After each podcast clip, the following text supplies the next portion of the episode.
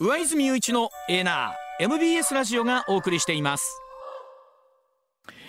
さあ時刻6時21分になりました。ここからは高橋洋一さんでございます。高橋さんおはようございます。おはよ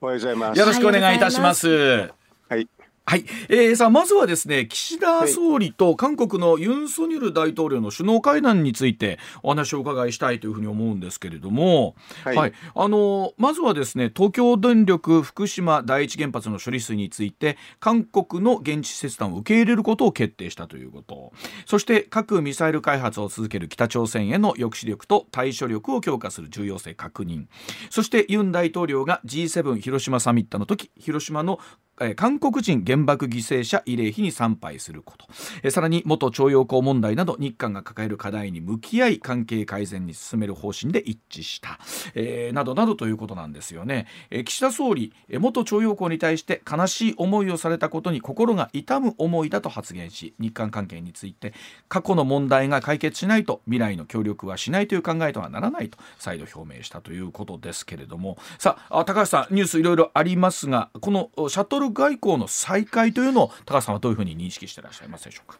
うんはい、そうですね、うん、まあ、あのシャトル外交の再開っていうのはいいことなんでしょうけどね、うん、あのなんかいや本当にシャトル外交するんでしたらねあの、はい、データ照射の話なんかどうすどうするのかなって全然出てきてないですからね、はい、これは、はい、要するに、えー、うん、あの元徴用工の問題などで、日韓が迎えるあ抱える課題に向き合いってところで、うん全部入ってますけどね。はい。これどうでしょう？もしないね。うん。あのユン大統領とするとなんとかこの日韓関係改善したいという思いというなんか感じられるのかなという思いはあるんですけれども。それはそうでしょうね。うん、ねあまああるでしょうね。あの、うん、えと前文文政権がとんでもないことやりましたからね、それでそのデメリットっていうのが、まあ、多いわけなんでしょうけどね。えー、でもどうでしょう。やはりでもそのあたりのレーザー照射みたいなところまでは、まあ、なかなか踏み込みにくいということなんでしょうかね。個別で上げてとなると。うんそうですね。でも、うん、な何なのかしらね。あの要するに安全保障でしたらね、はい、そそこから入るんですけどねまずね。うんうんこのあたりはど、どういうふうに高橋さん踏み込まないというようななどういうふうに感じられますかね？何ちょっと分かりにくいですよね。なんか、うん、あの前あのあれが一、まあ、レーダー調査が一番、まあ、ひひどい案件ですからね、あの考えてみるとそれとあとあの慰安風像の話、はい。ね、あの基金の話とかね、あれあんなのが一番ひどい話ですからね、はい、そういうのからやっていくのがいいのになと思うんですけどね。そのあたりはどうでしょう、もうちょっといろんな状況が整ってからでないとってことになるんですかね？まあそうなんでしょうね。ねまああのえー、っとね岸田さんがね謝罪とかそういうのしなかったっていうのはいいいいことですけどね。えー、だから、うん、ちょっといいことはありますけどね。はい、えーまあ、韓国はあのその、ね、今ねじれが続いているという状況の中で、まあ、えー、ユン大統領の支持率一時ほどではないけれどもまだ今あいろんな調査ありますけれどもギャラップというところによると支持率が33%で不支持57%という状況ですから、えー、まあ、思ったやっぱり国内ではそこまで評価高くないんですよねユン大統領は。そうですね、えーだこの辺りをどういうふうに、まあ、高橋さん見るのかというところにもなるんですけれども、まあ、韓国の中の話ですからね、日本がどうこういう話じゃないですよね。ね。ええ。うん、だから別にあの日本が何か言ったって助けてあげたところで、支持率あんまり多分関係ないんですよ。うん、あの結構ね支持率って内政が多いんでね、要因が多いんで、外交の話ってあんまり影響少ないですよね。うん、あのよく毎回ありますけれどもね、どうしても、えー、この国内の支持が下がってくると、えー、対日関係係が強くなってくるというね歴代ありましたけれどもさあユンさんに関してはどうでしょうというところが気になるんですけれどもね。うん、あのそこでだからあの、うん、なんかそういう手をすぐ打ってきますよね保守系政権も前もそうでしたよね。うんあのどうでしょうあの当面今の状況を見ると、まあ、ムン・ジェイン政権の時がひどすぎたというのはあるんですけれどもなんか明るい兆しというのは高橋さんあるというふうに見ていいんでしょうか？外交はだからね、うん、あの全部明るくなくたっていいと思うんですけどね私はね。全部明るくなくていいという、うん、明るくなくたって別にあの言いたいこと言っていけばいいんじゃないかなという気がしますけどね。言いたいことを言ってる、えー、あのそっちの方がすすっきりしてますよね。何も言えないって方のが非常に変ですよね。うん。まあ今回ねゴールデンウィークであの民間レベルでは結構やっぱ韓国久しぶりに行けてよかったっていうねあのファンの人も多いみたいですし、うん、あじゃあ民間の人は別に関係ないですこれは、ね、あの要はあの民間の人とね、あの要するに政府の話は全く別ですから、うん、あのそれはだから民間の話と一緒に考えない方がいいと思いますよ。ああそういうことなんですね。えー、なるほどわかりました。はいではあこちらからお伝えしていきましょう。まずはこちらです。さあウクライナ情勢9日のロシア戦勝記念日を前に動きはあるんでしょうか？ロシアの民間軍事会社ワグネルが10日に撤退すると表明しているウクライナ東部の要衝バフムトで大規模な攻撃を開始しましたロシアメディアによりますと民間軍事会社ワグネル隣の町からバフムトにつながるウクライナ軍の補給路に対して大規模な攻撃を開始したということです。ワグネル創設者のプリゴジン氏はロシア軍からの弾薬の供給が止まっているとしてショイグ国防相らを批判した上で10日にバフムトから撤退すると表明していました。一方6日には新たなメッセージを投稿しあとわずかで街全体を占領できる可能性があるとして攻勢をかけているということを明らかにしたということなんですけれども、うん、さあ、まロシア・ウクライナ情勢ここに来て高さまたいろいろ動き出てきましたけれどもまずはあの、クレムリンの上空でドローンによる爆発が起こりました。えええ。ー、これが、まあ、自作自演なのかロシア国内の反プーチン勢力なのかウクライナからなのか。いろいろありますけれども、うん、まあウクライナからっていうのはないですね。えっ、ー、とああまあ500キロぐらいですからもうあってね、あんなにあの飛んでいけないですよね。はい、であれ花火みたいなもんですからね。要するにえっ、ー、とまあ自作自演とか反プーチンって言ってもですね、反プーチンっていうの可能性もほとんどないですよね。あの花火ですからほとんど意味がないですよね。ということは見立てとすると自作自演の可能性が高いんじゃないかなというところも。それはそうでしょうね、うん、あのああいうふうにあの撃て撃てる人っていうのは、うん、あの多分クレムリンの周辺から撃って誘導したっていうのが、うん、あの画像からは読み取れますからね、そうすると反プーチンでしたらもうちょっと攻撃力を強めなきゃいけないし、うん、あの全く何の何の被害もないですからねあれじゃ、しかもクレムリンの上空で、まあ、花火なのか何なのかですけども、ねそんな簡単にポコポコね攻撃できるような上空の防空防衛体制でもないような気もするんですけれどもね。で、うん、2, 2発でしょ。2発ですからね。うん、だから、うん、まあそれは自作自演説が強いですよね。今回そうやって思うと高橋さんね例えばお互いにやったやらないというこう偽旗作戦みたいなものなるものというのはいくらでもどうでしょう解釈の仕様によっては口実がおたできるわけですよね。ああいうふうな形でね。戦争中戦争ですからね、あのもう情報がないわけですから、はい、もうあのああらゆる可能性がありますよね。ああのね、あの最初に出たワグネルの話も、うん、えーと、撤退するって言ってて、まあ、ね、あの撤退するっていうのがあの日本のメディアではあの出てませんでしたけどね、はい、あの死体の中で話してたんで、うんはい、あのそれは結構深刻かなと思いつつね一方でね、うん、あの焼夷弾がすごく降ってたんでね、まあ本当に陽動作戦なのかなってどちらかよくわからない状況ですよねあれはね。まあ、この最近出てくるこの民間軍事会社のプリコジン氏というこの人は一体どんな人なんだっていうところがね。もともと料理人ですよね、あのプーチンのね、はいえー、料理人ですけどまあ軍事会社やってますしね、まあ一番あれですよね。ロシア軍の中で一番強いですよね、うん、で今までだから強いからたくさん弾薬もらっていて、うん、これがちょっとあんまり弾薬が来なくなったって事実はあるんでしょうね。はい、うん、でここに来て一気に一旦攻勢を仕掛けるということなんですけれども。えー、うんそうすると、まあ、あれですよね、一応、まあ、あの、まあの10日あ、9日に戦勝記念日がありますからね、はい、あのそこに向けては、あのえー、っと反プーチンではないっていうのは態度で示してますよね。態度でまず反プーチンではないということを攻撃で示して、えーうん。えーでも一方で弾薬をくれないと、まあ、がないのでもくれないと撤退するのか、えないから撤退するのかなんですけれども。いやまあ言い訳してるかもしれませんよね。そんなうまく家庭うまくあのいいかないかもしれないってんで言い訳してる可能性はありますよね。これ、まあ、5月9日の戦勝記念日っていうのはそういえば確か去年もこの時期ちょうど侵攻からね3か月ぐらいというところでお話ありましたが、さあこの9日の意味合いをロシア国内でどう捉えるのか。か、うん。ええ、うん、あのこれはすごく重要な日であることは間違いないですからね、はい、あの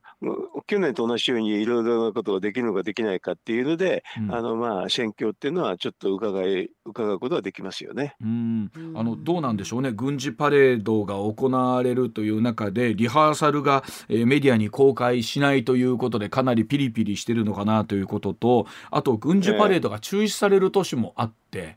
えー、そうですね、うん、だからやっぱりあのそんなに思わしくないんでしょうね。ももし思わしかったらあのやるでしょうからね。あの要するにプーチンの方の側が選挙が前思わしくなくてあれでしょうね。そんなにあの1年前と大きく変わってませんよね。押されてるところも結構ありますよね、うん、プーチンの方がね。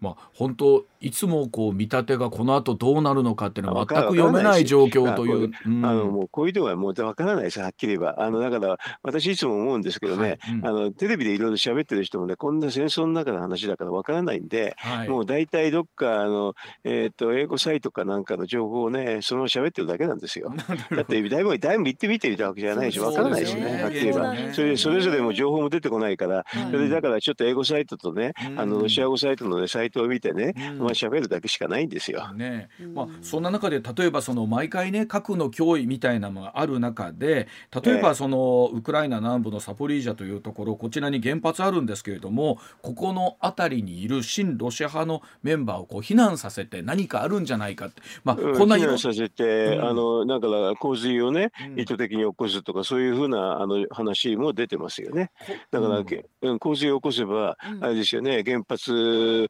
は使っちゃって使う使うんですけれど、でももう誰も見ませんからねあの、要するにメルトダウンになってあの原爆を殺したのと同じようなことにもなりますよね。だからこの手のお話も必ずこう出てきますもんね、この1年内だね。だからずっとこの、それはあの、えー、っと、核兵器使うの嫌だったら、これは使うでしょっていうことを、まあ、あの予想はできますよね。うん、だからこう、そういうふうにしても全然自分たちはしてないって、ただし、同じように撤退するとき、撤退するだけじゃあの不満足ですからね、うん、あのこういうにはあの、まあ、痕跡を残すみたいなことはやるかね、やりかねないのがあのプーチンですよね。ね。まあ、のその中で国際社会が何できるかっていうところの中なんですけれどもさあいよいよ G7 近づいてきましたけれども、えー、オンラインでゼレンスキーさんがね、はい、えー、出席されるということですけれども例えばこういうメッセージで何が変わってくるかということなんですけども、ね、あんまり変わらないですよね正直言うとね。だから結束を高めるだけで、はい、あの要するにゼレンスキーさんからしてみると、うん、あれですよね。アメリカからのあのなんて補給がなくなったらアウトなんですよね、はいはい。うん、だからそこをなるべくつなぎ止めるっていうことをずっと知ってるだけですよね。ね、えー、アメリカからはさらに3億ドルおよそ400億円の武器追加支援が発表されたということで。うんと、まあ、さらにかね、ずっとね、うん、あの、要するに追加し、追加してなかったら多分やられちゃいますよね。うん。でもこけ今アメリカによる武器支援というのが、えー、およそ4兆8000億およそ5兆円近くまで、はい、えー、やってきたということなんですけれども、えー、もう、これどうでしょう？アメリカのスタンスというのは最後どういうふうにわかりこれもだからね、いつまで続くかって話なんですよね。あの要はでも続けてそれほどアメリカには痛手は少ないですよね。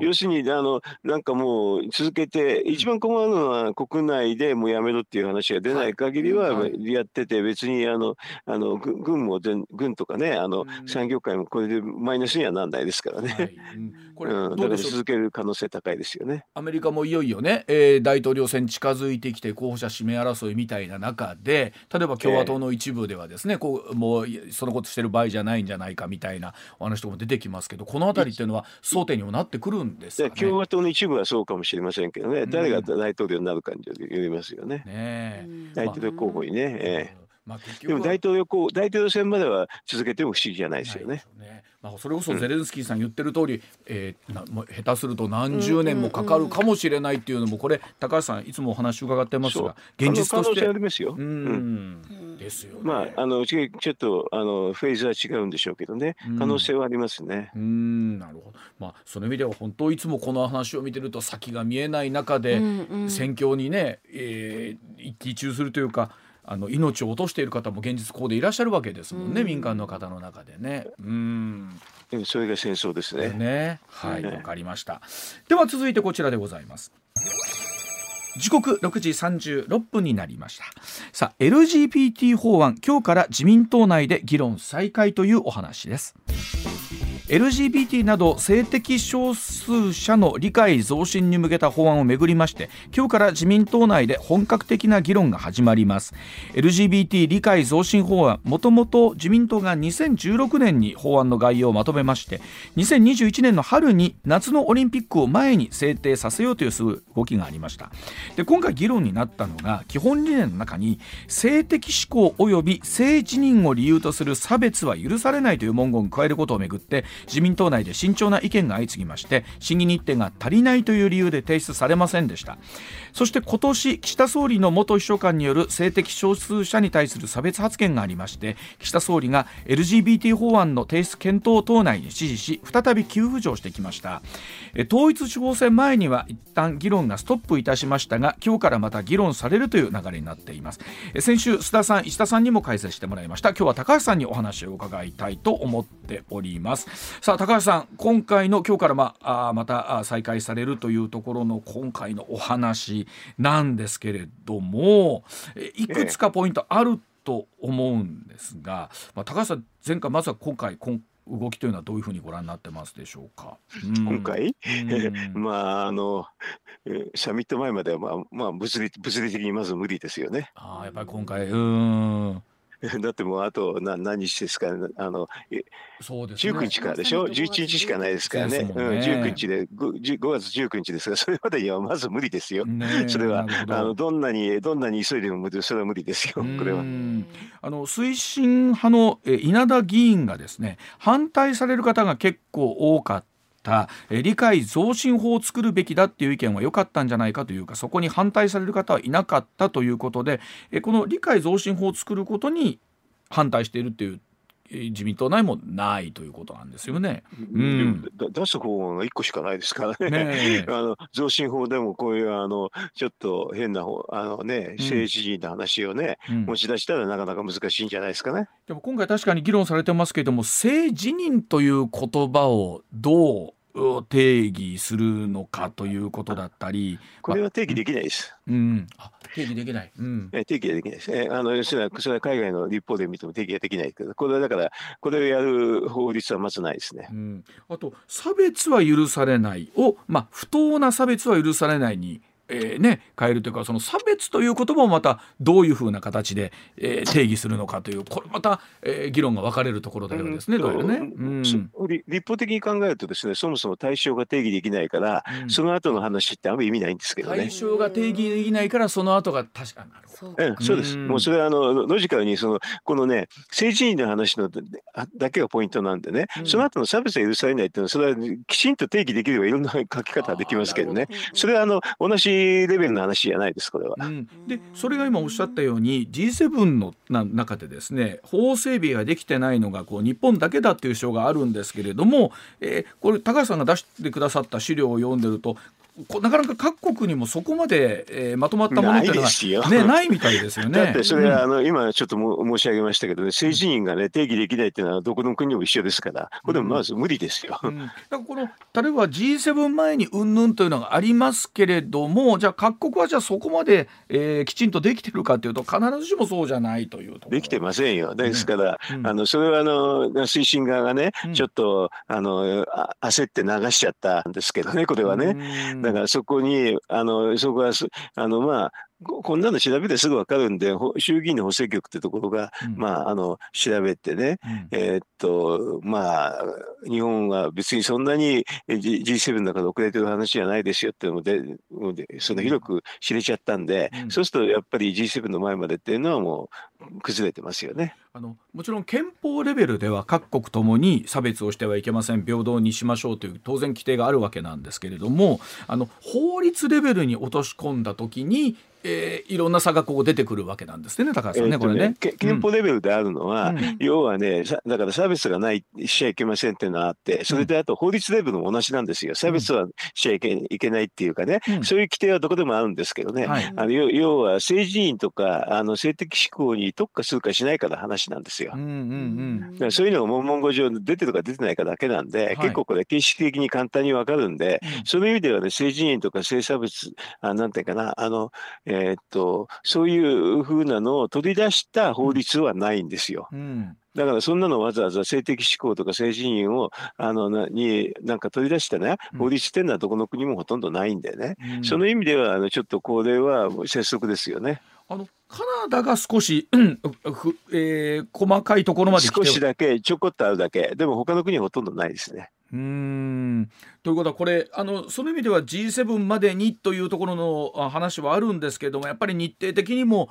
審議の時間ちょっと足りないだろうなというところあるわけですね。それはままず無理ですもん。だからこれ無理なんで、うん、あのもうちょっとねしっかりあの落ち着いてやればいいんで、これであのこの手の話っていうのは、まあ、立法するときに、まあ、議員立法だとねええやってやっちゃうんですけどね、うん、でもねあのその後にえーと、いろんなあの判決とか裁判がいろいろあるんでね、はいうんうん、あのそういうその裁判の、えー、時に後でまた法律変え変えなきゃいけないようなあのことはやんない方がいいと思いますというのは私がいつも言ってることなんですよ。うん、要はあの、うん、これ実際まで経産省で裁判があって、はいね、トランスジェンダー職員があって、うん、それで女性トイレに行けと言われたらそれがサブ不当だって言ってて訴えた裁判があってですね、はいはい、それでまああの地裁はあのその、えーと、経産省のトランスジェンダー職員の意見を認めたんですけどね、高裁はあの経産省の意見法意見を認めたんで、今、意見分かれてて、それで最高裁になってるんですよね。だから最高裁になってる時にあのまだ判決どうなるかよく分かんないですからね、うん、そうするとそれを見てからやった方のが普通はいいですよね、そうじゃないとあれですよね、うん、法律作ったらまたそれが違憲になっちゃう可能性があったら、まあ、やり直さなきゃいけないですよね、うん、あの今、高橋さんおっしゃっていただいたあの裁判なんですけども、はい、経済産業省に勤める、えー、トランスジェンダーの職員の方が、職場の女性用トイレを使えない、制限されているのは不当だということで、国を訴えたという裁判なんですよね。で、えー、職場のトイレの使用制限したことは違法ではないというふうなあところだったんですけども二審の判決が見直される可能性が出てきたと。ね、あそれは分からないです。どっちか、はい、あの、はい、そこもねあのねもう見直されるかどうか分かんないんですけどね、はい、手続き上、両方の方の意見を聞くっていうから見直すんじゃないかとみんな思っちゃいますけどね、それは見直すか見直さないか分からないです、だからそこもねあのちょっとねあれですねあのミスリーディングになっちゃうから。だからいずれにしてもね、あれですよ。最高裁の判決出てからあの法整備し法整備を考えたって遅くはないんですよ。ね、これも確かにねその性同一性障害と診断されて女性として生活しているという経済産業省の50代の職員の方なんですけど、うん、あの自分の部署がある階の女性トイレの使用を認めてもらえなくって2階以上離れたトイレを使うよう制限されているのは不当な差別ということだったんですね。で一審は、はい、国の措置は違法としてトイレの自由な使用を認めたんだけれども2審では他の職員の性的羞恥心や性的不安を考慮して全ての職員にとって適切な職場環境にする責任あったとして一審とは逆にトイレの使用制限は違法ではないと判断して。うんね、あの他のって言っては多目的トイレですよ。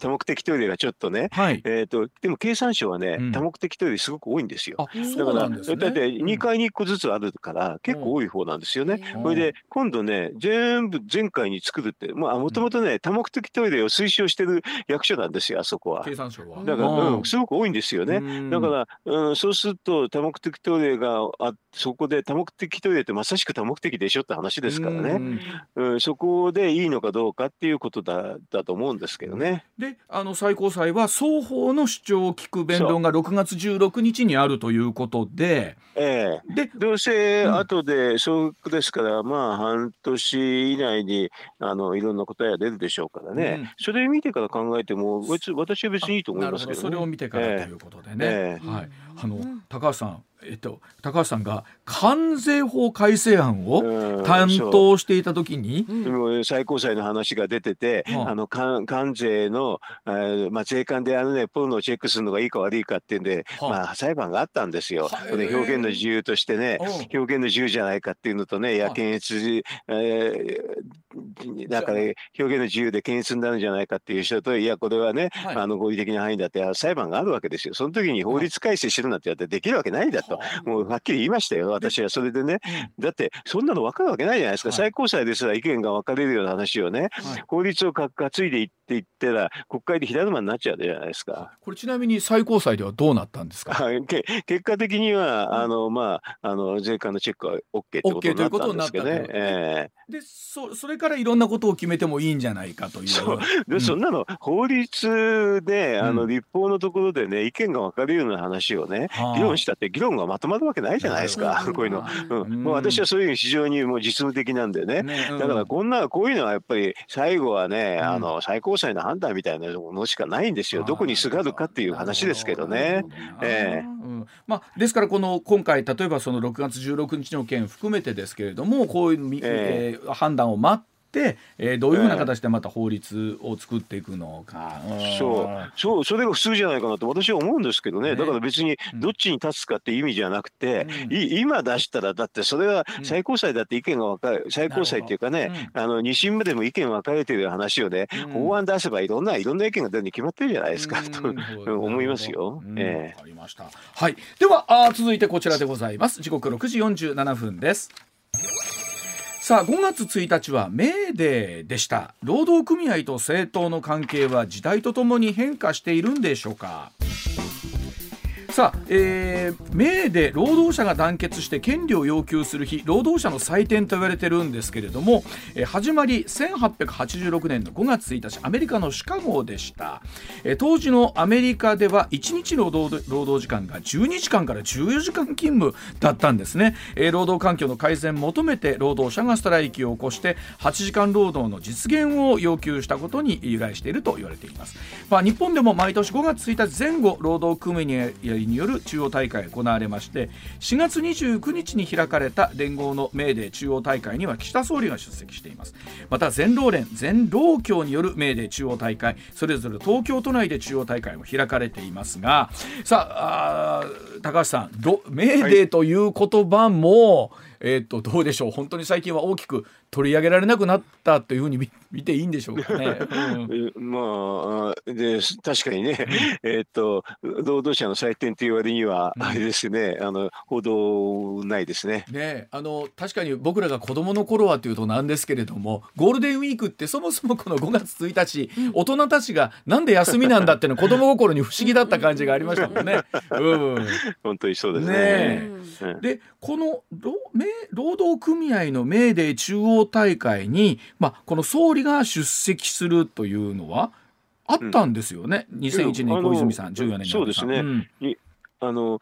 2つ小泉政権安倍政権私ちょっと関わってたんでね結構覚えてるんですけどね、はい、あのまあありますよね、うん、であもちろん民主党政権の方は呼んでもらってますけどね、はい、えー、えー、とだから自民党だって別に自民党総裁が呼んでもらってるってことはあるんですよ。うんうんうん、でもこれどうなんでしょう、えーと、歴代これまでっていうのは？小泉さん以前っていうのは？出席は 小泉さん以前はあまりなかったかもしれませんね。ねあのちょっとねだから随分、うん、あの小泉さんも安倍さんもそうなんですけどね、うん、えー、っとね雇用の話を随分してるんですよ。なるほど。あの政権の中でね。はいうん、だから雇用の話をしてるから、うん、あの比較的連合から思うとあれですよね、えー、っとちゃんと話してくれる人に見えるんですよ。うん。うん、でまあ一方でであのだからあの連合っていうか労働者の方にも反対の人いてね、うん、まあ、小泉さんも安倍さんもね労働規制の話の自由化をしてるから嫌だっていう人もいるんですけどね、うん、ででもでもこの2つの政権両方とも雇用っていうか就業者数をすごく増やしたっていうので、まあ、実績はある政権なんですよね。はいはい大きなところでの方向性はなんか違間違ってないっていうか合ってるんだろうなという感じはしますもんね。雇用を増やしたいというと。そう雇用、うん、あの雇用の話はあんまりもね普通の自民党政権はしないんですけどね、うん、あの小泉さんとこの安倍さんも実は雇用の話は結構言及が多いんです。あの今お話伺ってて思ったんですけど歴代そのあまり雇用の話をしなかったっていうのはどういうところからだったんですかね？どちらかというとやっぱりあれですよ雇用あのあの自民党政権の方はね、うん、使用者側に立ってるからですよ。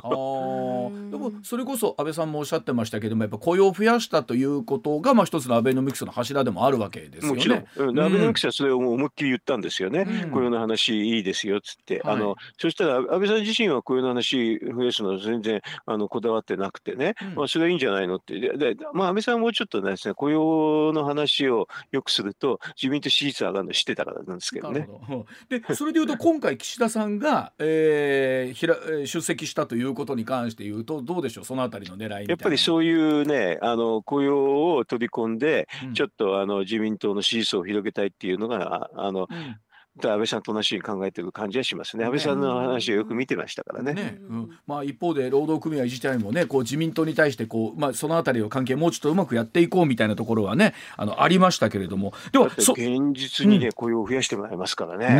えー、でそのあたりこの労働組合のですね、特に連合が政府の金融政策に対して一緒に関心が高いというお話もあるそうなんですが、えっと CM 挟んでこのあたりのお話、はい、高橋さんに伺っていきたいと思います。上泉雄一のエナー MBS ラジオがお送りしています。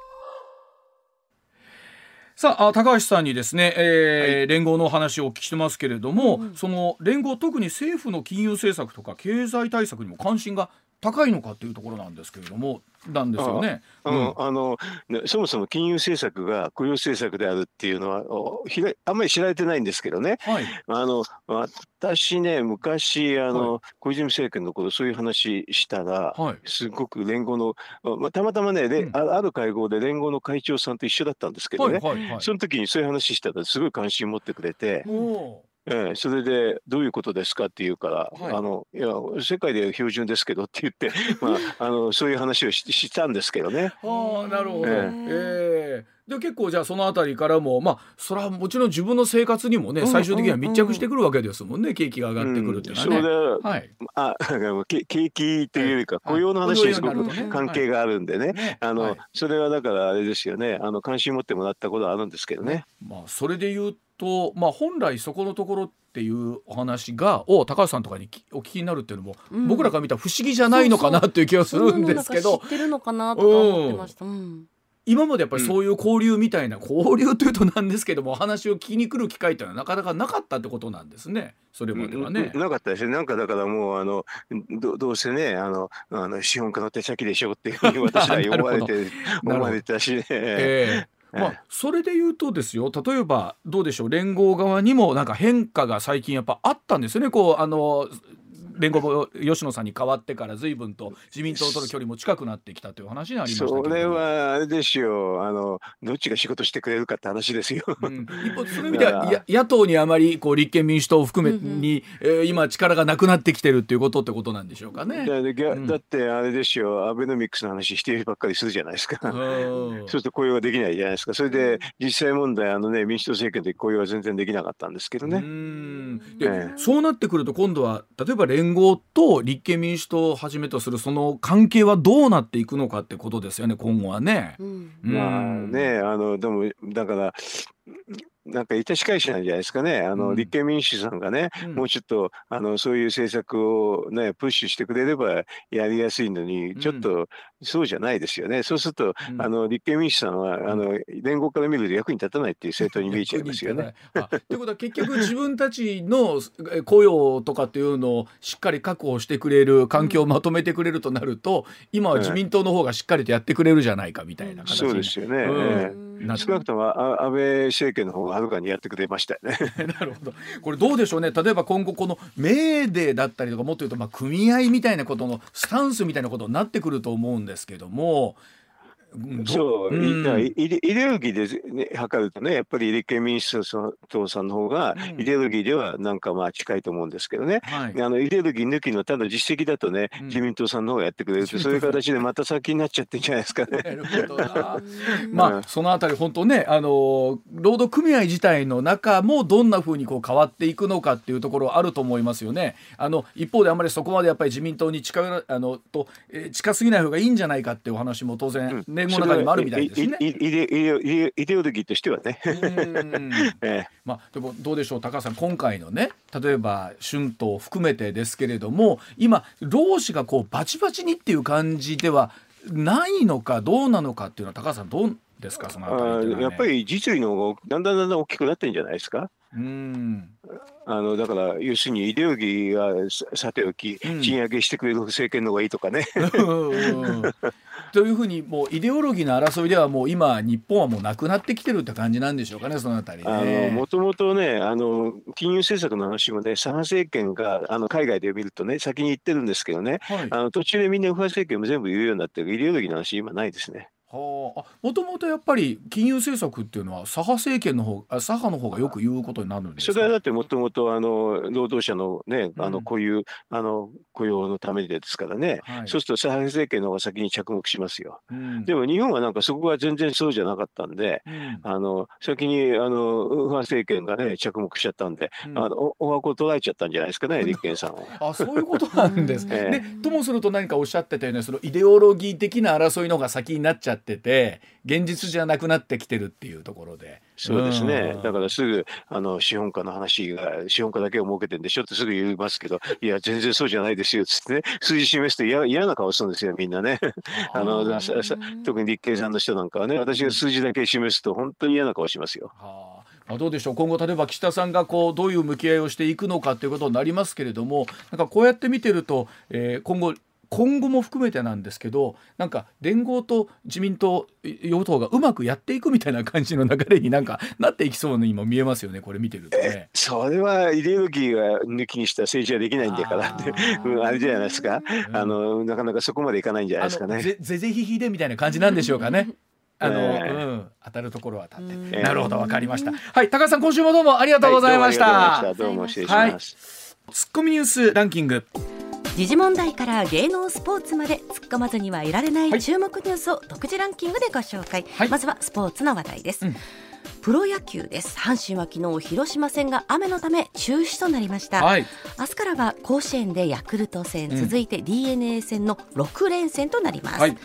パ・リーグはオリックスの連勝は2で止まりましたが首位をキープしています、はい。まあ、阪神が今シーズン4度目の中止ということで、うん、早くもこの日程が秋にということなんですけど、はい、あのどうでしょう？あれに向かってということになるとそのあたりの過密日程をどういうふうにクリアしていかなきゃならないのか、まあ、そうですね、甲子園はね屋外というのが一つ魅力なん。ですけど、今回松田でしたけれども、はい、どうしてもねタイガースは雨が中止がちょこちょこできますんでね。はい、うん、もう一つスポーツの話題です。国内女子ゴルフツアーのワールドサロンパスカップでは2000年生まれのミレニアム世代、はい、吉田優利選手がメジャー初勝利を挙げました。雨のスコアを崩す中というところなんですが最後ねしっかりと逃げ切って逃てというところでしたけれども、楽しみな世代ですよね、ね、この世代本当ね。本当はいさあそれではニュースランキング参りましょうまずは第5位ゴールデンウィークは昨日が最終日連休を海外で過ごした人たちの帰国も昨日がピークを迎えました、うん、今年のゴールデンウィークの旅行先はハワイと東南アジアが人気で、はい、羽田空港と成田空港では昨日1日で合わせておよそ6万3500人が帰国したということです。まあ一時より円安は落ち着いたとはいえ、この時期にハワイに行かれたという方は久しぶりにびっくりしたんじゃないかなというのと、絶対もうご飯食べても買い物しても何しても高って思う、ね。あと韓国行かれてた方も多かったみたいですね。そうですか。久しぶりにね、ええー、まあ、これからあのまた夏休みというところに向けてね、またまた活気出てくるんでしょうね。はい。はい、うん、さあ続いて第4位。ロシアの民間軍事会社ワグネルはウクライナ東部の要衝バフムトで短期間での制圧が可能とみて大規模な攻撃を開始しました。うんワグネルの創設者プリゴジン氏はロシア軍からの弾薬の供給が止まっているとしてショイグ国防相らを批判した上で10日にバフムトから撤退すると表明していました、まあ、この辺りのお話はですね高橋さんにも少しお話を伺いたいと思います、はい、はい、続いて第3位石川県珠洲市で5日に震度6強を記録した地震で珠洲市は土砂災害警戒区域内のおよそ740世帯およそ1600人の対象の避難指示を昨日も継続しました、うん、また気象庁は震度1以上の地震が昨日午後4時までに78回発生したと発表、うん、北陸地方では今日の昼頃までまとまった雨が降る見通しで地震や雨で地盤が崩れやすくなっているとして警戒を呼びかけています。本当地震のあったタイミングで大雨だったということですからね。合わせて不安だったという皆さん多いと思います、えー、引き続きご注意いただきたいと思います、はい、うん、続いて第2位は岸田総理は昨日韓国のユン・ソンニョル大統領と首脳会談を行い日韓関係の改善を加速させていくことで一致しました。また岸田総理は歴史認識をめぐり過去の日韓関係について多数の人々が大変苦しい悲しい思いをされたことに心が痛む思いだと述べました。一方福島第一原発の処理水の海洋放出や韓国軍によるレーダー照射問題などについて、双方の溝は埋まらない見通しです、まあ、岸田総理が少し踏み込んだ形での、ね、メッセージを述べたわけなんですけれども、うんまあ、一方で、ね、韓国のユン大統領もなんとかこの日韓関係改善したいというのは、うん、えー、今回のシャトル外交を見ても思うんですよね、はい、さあ果たして今コメントにあったところのレーダー照射問題など含めてですけれどもこれがどう解決していくのかということですね。はい、はい、続いて第1位は。新型コロナウイルスの分類が今日から季節性のインフルエンザと同じ5類に引き下げられました。今後はコロナに感染した場合外出を控えるかどうかは個人の判断に委ねられます、うん、ただし厚生労働省は療養する際の参考として発症翌日から5日間と症状が軽くなってから24時間程度は外出の自粛を推奨した上で10日間はマスクを着用するよう呼びかけています、まあ、例えば季節性インフルエンザとかも会社でもそうですよね。同じ、ね,、ような形になってくるということで、はい、まあ、少しずつ我々もこの新しくなった5類にということでどう慣れていくのかということにもなってくるかと思います。はい